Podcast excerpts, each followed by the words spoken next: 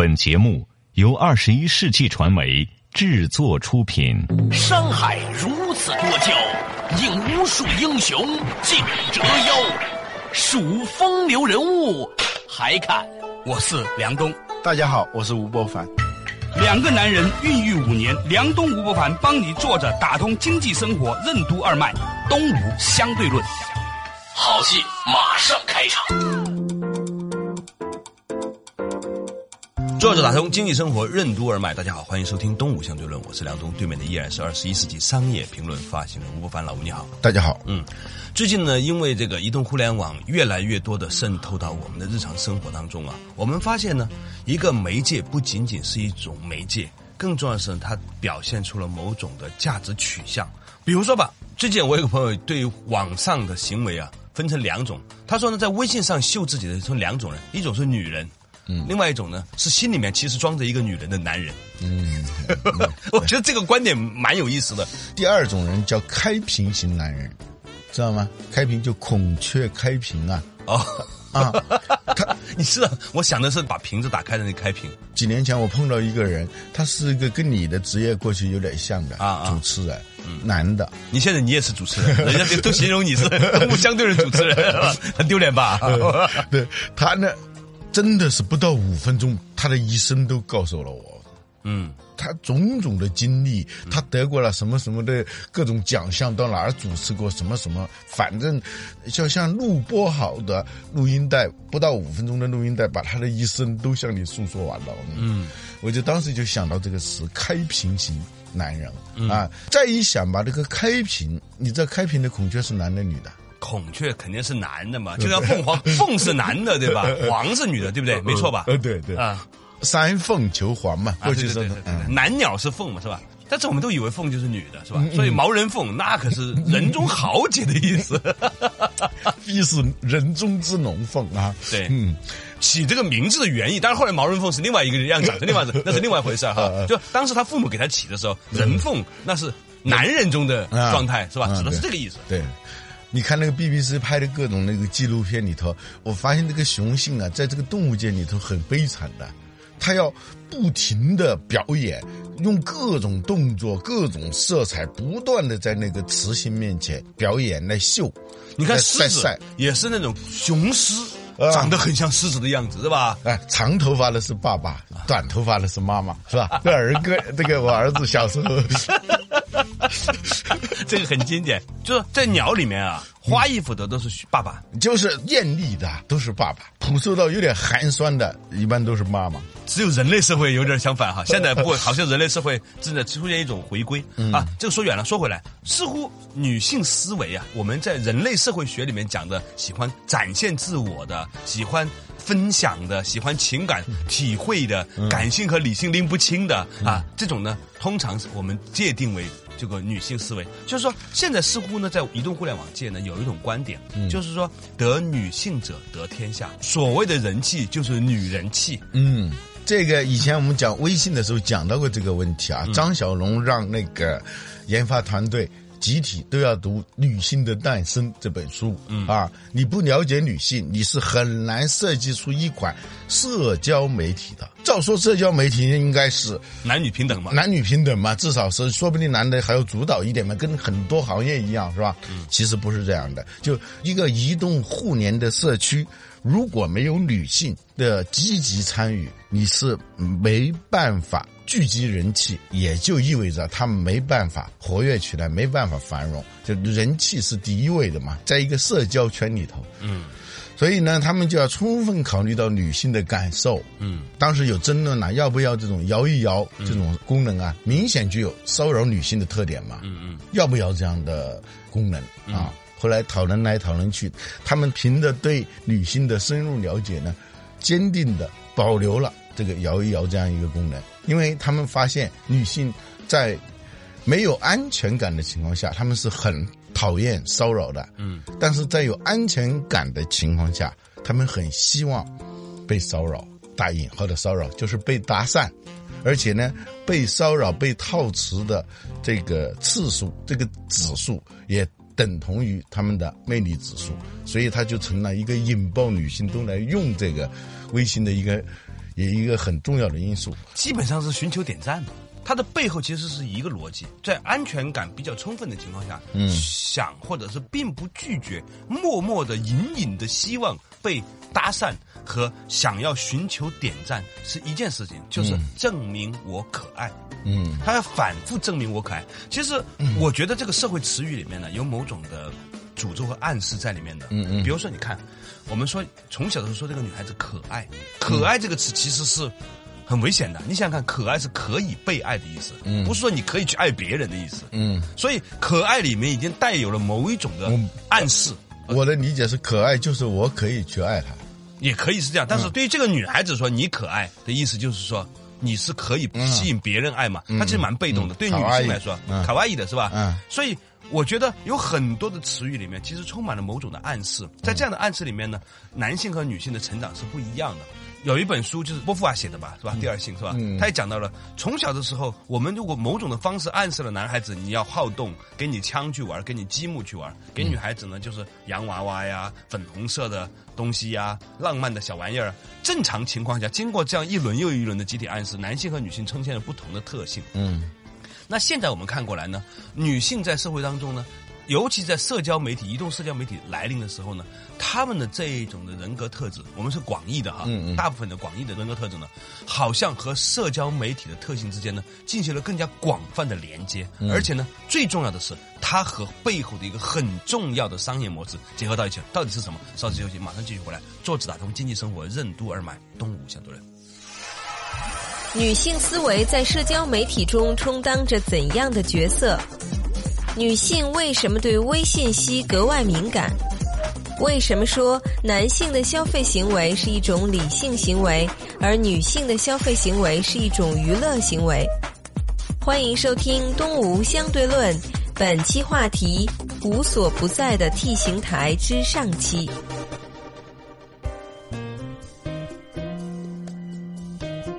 作者打通经济生活任督二脉，大家好，欢迎收听东吴相对论。对面的依然是二十一世纪商业评论发现人吴伯凡，老吴你好。大家好啊！今天我们两个男人啊，站在男人的角度，其实我们试图站在女性的角度，但是我们毕竟是男人，所以很多时候肯定是不全面、不客观的。但是呢，我们可以跟大家分享一下最近一种思潮，就是我们如何要尊重女性的习惯，嗯广义的大部分的平均值的女性的习惯呢，来和移动互联网的这个行业呢进行一个深度的整合和思考。世界大势浩浩荡荡，顺之者昌，逆之者亡。对移动互联网的本质它是社交媒体，社交媒体跟传统媒体最大的不一样，它是多点对多点的，嗯，可以真正实现自由人的自由联合，可以随时的人以群分。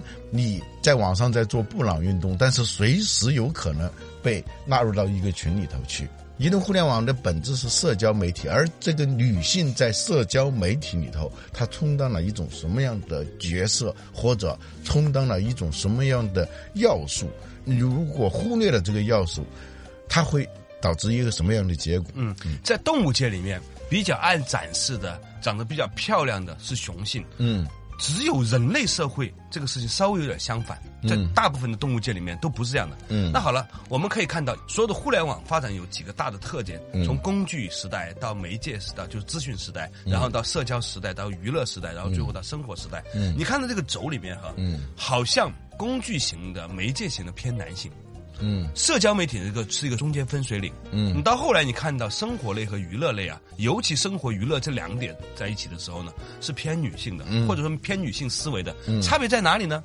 女性思维呢，爱分享，她有更强的分享欲，爱打听，爱八卦，爱展现，嗯，而且呢，对视觉敏感，就图片。对微信息敏感，就是说男性他注意的是比较干货的信息，嗯，而女性呢注意的是一些很。很微妙的、很微小的信息。男人的购买行为，它常常是一种经济理性的行为，而女性的购买行为呢，它是一个娱乐行为。以前我们比较过京东和淘宝的差别啊。京东呢，从一开始它的基因是带男性特点的，因为它是卖电器起家的。家里头买电器的时候，女性她不爱发言，尽管平时什么都爱管的那种。遇到电器的时候，他搞不大稍微有点技术含量的啊。啊，他搞不大懂。但其实家庭的购买决策权啊，美国的调查数字是百分之八十三点几，就是在一个家庭里头，就只有那百分之十六点几那是男性的。我估计像这种电器这些是属于这百分之十六点几的。你买电器，你是凭借什么数字指标、各种功能都是很硬性的。它的挑选呢是一种理性化的比较，尤其是早期的电器都是这样的。而女性呢，它是一个娱乐行为，购买过程本身就是一种享受。简单的说，它购买行为有点像服务。好多女性买东西啊，买了以后她不用，你知道那是为什么吗？因为她已经用完了。用完了，它像电影票的那个存根一样。对，它整个买的过程，电影已经看完了，那个电影票。你你爱有可无，哎，可有可无，是吧？它是一个娱乐行为，所以关键你要让它的整个购买过程这个体验要非常的好，他就会大量的购买，随机性购买，可能超过一半都是随机性购买。所以这个世界上有一个行业啊，嗯，就是帮人做指甲的男生和帮人剪头发的男生，嗯，这两个行业的男生可以说是。扮演了牧师和神父的角色的某种程度上来说，嗯嗯，因为他们是最贴近女性的，对，所以他们这他是身心灵，我听说很多身心灵的课程都是他们去上的，你知道吗？身体的接触嘛，因为男性跟女性身体，即使在西方也不能随便乱接触啊。对，但是那个理发师、美甲师，他必须要，这是他的工作需要，他必须要跟你很深切的。接触不仅接触，还要探讨；不仅探讨，最后还要塑造啊！就叫这种塑造的过程，它就是个精神交流的过程，对，这甚至是一种心灵。呃，相通的，为什么最后那头发留那么一缕往那个这个方向，而不是那个方向？如果那个理发师能够做到这一点，他直击这个女性的内心啊，那就可以把她给在心灵上掳当场放的。所以呢，他就会长期的信赖她。嗯，就像这个过去的牧师，传统西方社会里头，女性她她有遇到什么难题？呃，遇到什么困惑，遇到什么焦虑，需要诉说的时候，他就去找牧师嘛。因为牧师呢是对他最没有威胁的、最有安全感的。因为西方的法律规定，牧师是有权不上堂作证的，就你可以把什么东西都告诉他，他不会外泄给别人啊。你想想，一个异性可以说你任何秘密的。不可示人的那些事情告诉他，那么你们之间是有一种亲近感的，同时他又有一种距离感。我们说了，在有安全的情况下，他实际上那个被骚扰其实不叫被骚扰，他其实就有某种亲昵和亲近的表示姿态，就这样一种状态。这一些什么美甲师、美发师，我们看过很多这种电影里头，嗯，他都是。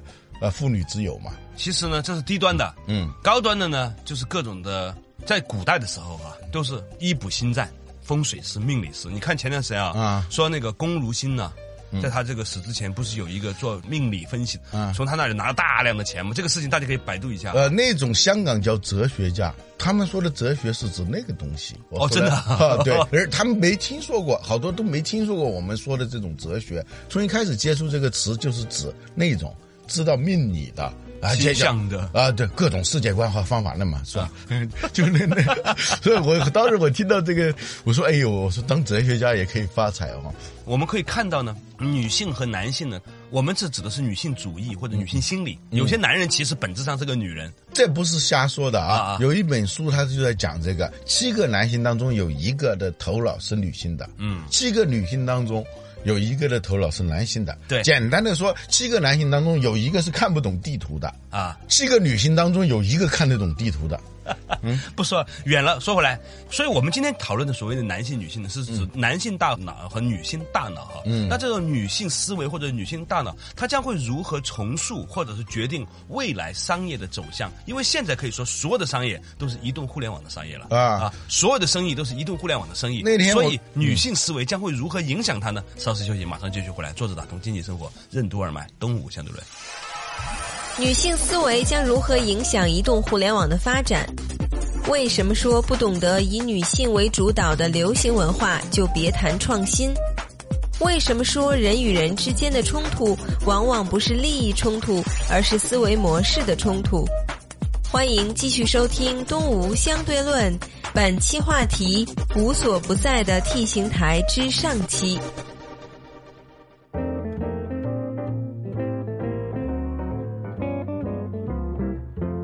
作者打通经济生活任督二脉，大家好，欢迎收听《东吴相对论》，我是梁东，对面的依然是二十一世纪商业评论发行人吴伯凡，老吴你好，大家好今天我们讲到的话题呢，就是女性思维或者女性大脑，她们将会如何影响到移动互联网？那移动互联网又影响了整个商业和社会生活的现状，可以说、很大程度上，所以这个逻辑就变得很清楚了。嗯，未来的。社会生活娱乐将很大程度上体现出一种所谓的女性思维和女性大脑的特质。对，别人给我寄了一本书，没有看，那个标题是这样的：不懂得流行文化就别谈创新。在现在这个时候，你不知道那个流行文化是什么，你很多的创新实际上是一个自娱自乐的创新。对啊、你不懂得女性的流行文化女性主导的这种流行文化，你的很多创新是一种很雷人的创新。嗯，或者是你没办法有人来给你买单的这种创新。Woman's Best Friend，这个名字 WBF 是吧？这个名字是多么具有历史穿透的眼界。那其实说回来，女性的思维是什么呢？嗯在我看来，长时间以来哈，她们呢扮演的这样角色，正是因为历史的原因导致的。所以女性思维呢有比较强烈的分享意愿，比较强烈的感性诉求，叫心无一员吧，这样说的比较高级一点，是吧？心物心物意缘的非标签化思维啊他们是非逻辑化思维啊，因为我们其实有很多思维是不是逻辑的思维。啊。比如说。小孩的思维是什么思维？是动作思维。全世界的小孩根本不懂语言，还不会说话的时候，他看那个猫和老鼠，啊看的咯咯咯的笑，他一样的。就全世界的小孩，那因为什么？他运用的不是什么语言，不是什么逻辑，它是动作思维啊。这个东西突然一爬爬爬爬到一很高的地方了，一下子咣一掉下去。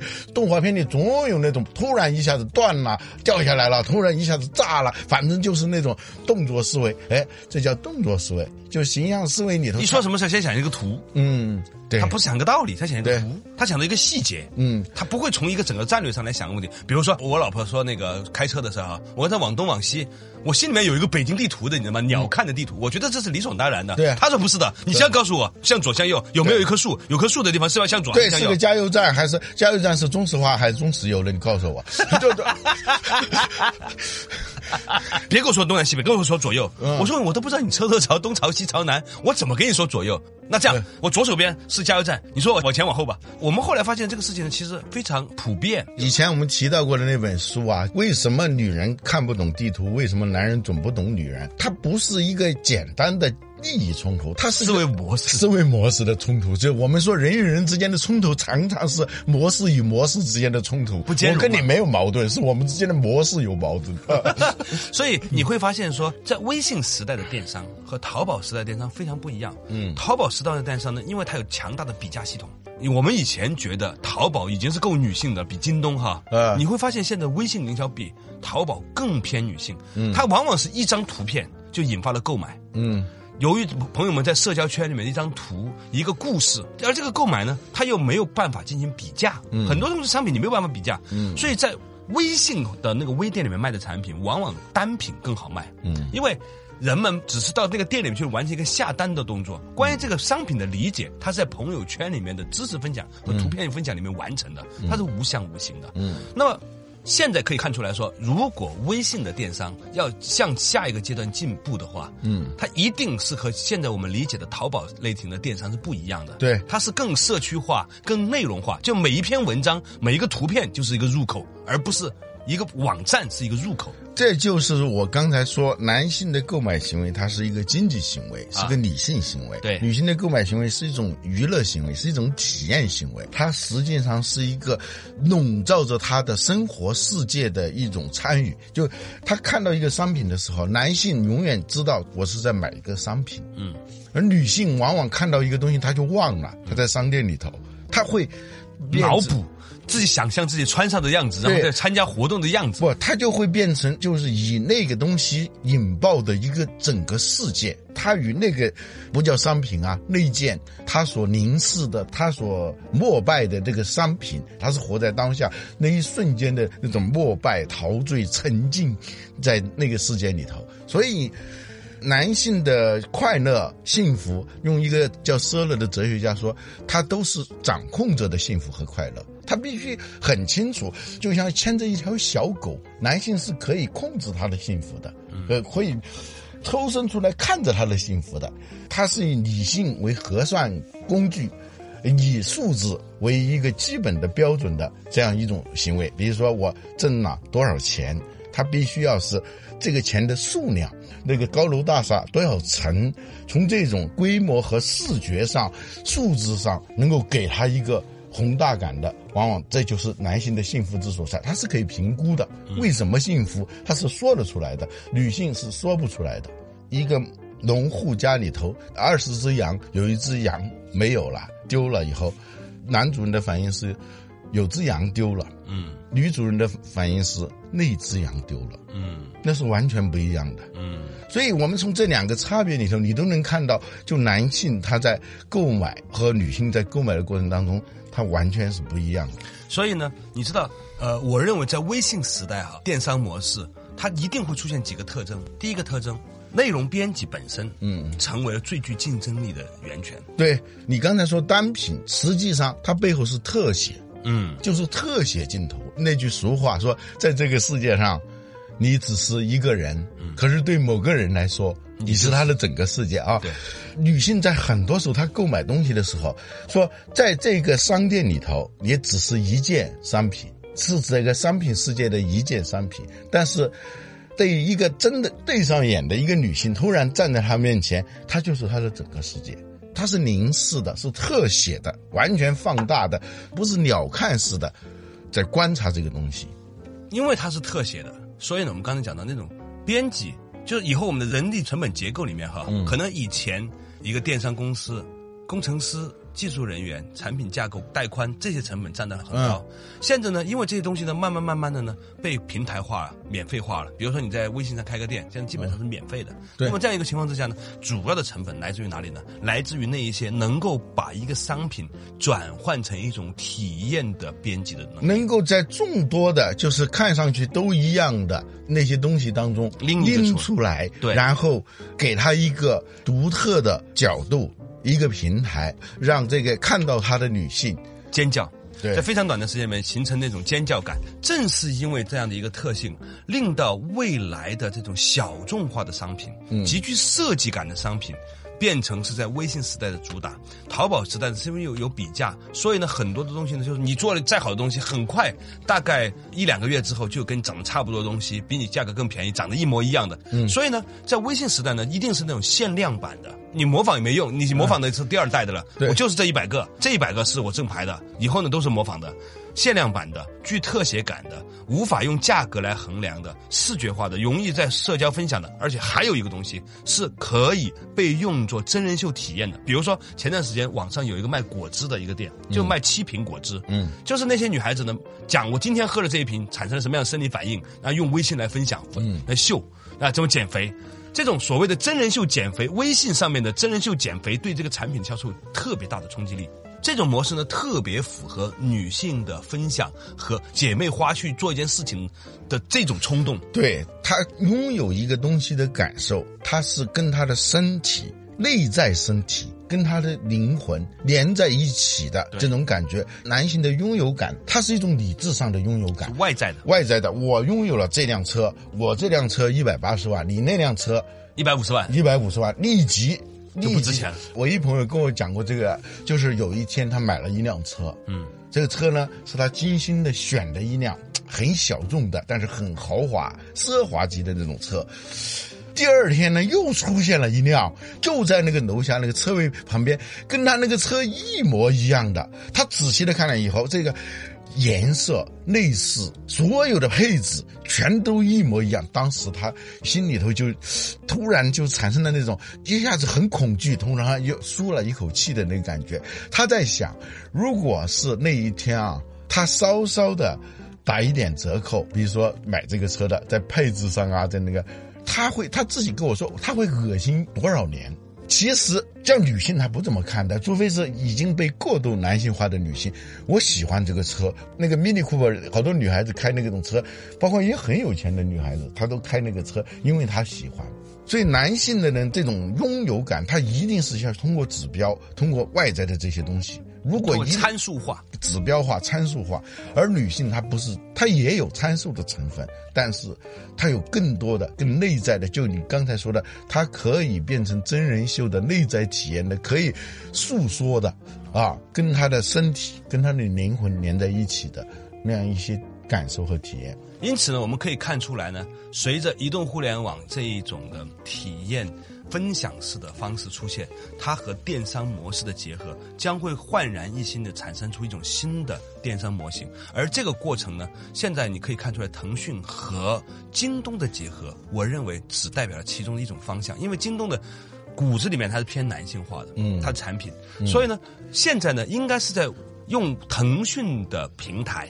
另外一些小的电商公司会创造出一些新的电商模式。某种程度上来说，不一定微信真正懂这一切，因为微信是做平台的，在微信上怎么卖东西是完全另外的一个经验和另外的一种智慧。我觉得，也许过几天，微信的人要返回来向这些人去学习。在哪儿卖，这个时候显得不如怎么卖更重要了。过去我们只要占据一个。有利的一个位置，嗯，我就能。当然，这个因素现在还存在，将会继续存在。但是，怎么卖，真正讨人喜欢的、讨女人喜欢的卖东西，这是一个未来的。